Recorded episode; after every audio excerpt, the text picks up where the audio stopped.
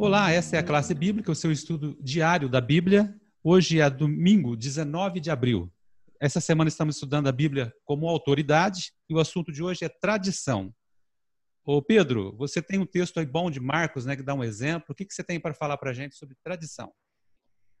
Então, nós vamos falar sobre a tradição e a tradição, nós aprendemos muitas vezes que a tradição é ruim, assim, que às vezes ações tradicionais são, são ruins. Assim. E nós vamos ver que, em um, em um sentido, como em Marcos 1 a 13, quando Jesus lida com a tradição bíblica, ela, no, ela deve ficada no, no devido lugar dela.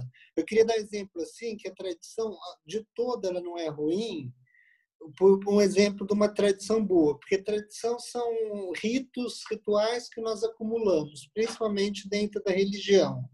E eu vou dar um exemplo, o casamento. Por exemplo, o casamento sendo pastor ou um padre, dependente da religião que você seja, você está ouvindo a gente, que siga, é um pastor ou um padre que faz. Só que nós não encontramos dessa tradição ancorada na Bíblia, porque na Bíblia nunca tem é, um sumo sacerdote um sacerdote realizando um casamento. É, nós temos Jesus participando do casamento, o único casamento que, entre aspas, é, que, é, que um ser superior realiza é Gênesis 1, a 2, Gênesis 1 e 2, que é Deus que casa Adão e Eva, mas não temos essa tradição. Então, é uma tradição humana que é uma tradição boa.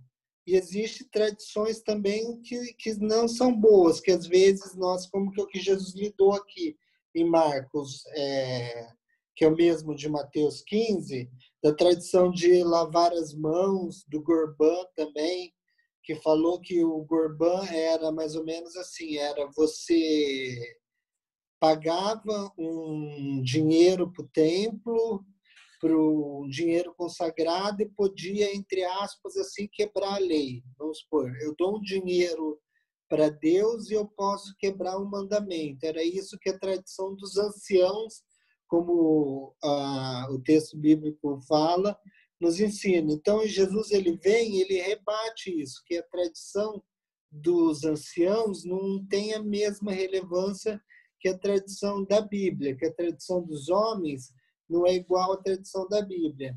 Em Mateus, inclusive, é, se, se nós pegarmos principalmente em Mateus 5 a 7, no discurso de Jesus, no discurso do monte, ele vai fazer três formas de diálogo. Ele vai fazer assim: se o que vocês ouviram, aí ele está citando a tradição.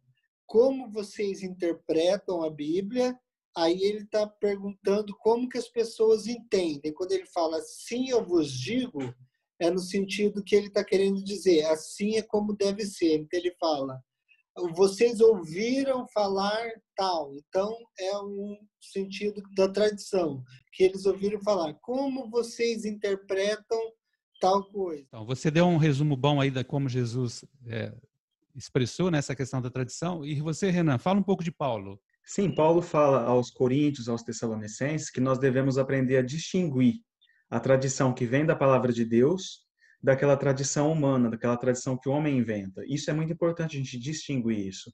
Porque é, quando a gente encontra essa tradição através da Bíblia, que é a tradição criada pelo próprio Deus, e nos, nos demonstra através dos relatos e certas coisas nós podemos trazer para os dias de hoje, nós temos é, uma nova maneira de agir, uma nova forma de agir. A gente vai conseguir ser moldado de acordo com o caráter de Deus, de acordo com o que Ele quer de nós. Aí, por outro lado, nós temos aqui no mundo algumas tradições que acabam nos afastando de Deus. Algumas tradições, inclusive religiosas, que acabaram afastando as pessoas de Deus da verdadeira palavra de Deus, da Bíblia. Então, ah, o que a gente tem que aprender a distinguir é que se determinada tradição está te afastando de Deus através do que está escrito na palavra dele, porque é onde ele se revela, essa tradição a gente tem que tomar um pouco de cuidado com ela e ver se realmente isso está fazendo bem para a gente.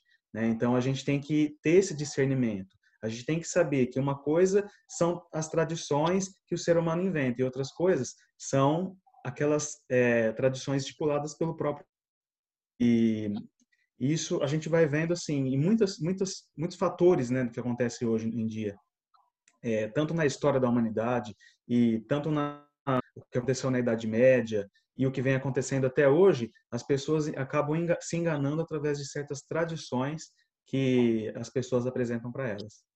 Muito bem, então o que a gente tem que sintetizar aqui é o seguinte: o estudo da semana está trazendo algumas formas que ajudam-nos a interpretar ou não. A tradição é uma forma que de repente pode nos ajudar a interpretar bem a Bíblia ou não, certo?